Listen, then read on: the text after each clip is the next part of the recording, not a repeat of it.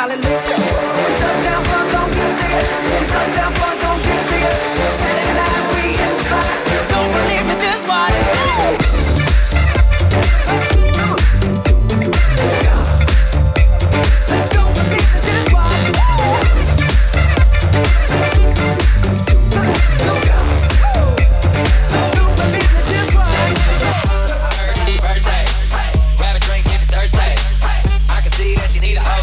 Do you the best and the worst man. Oh.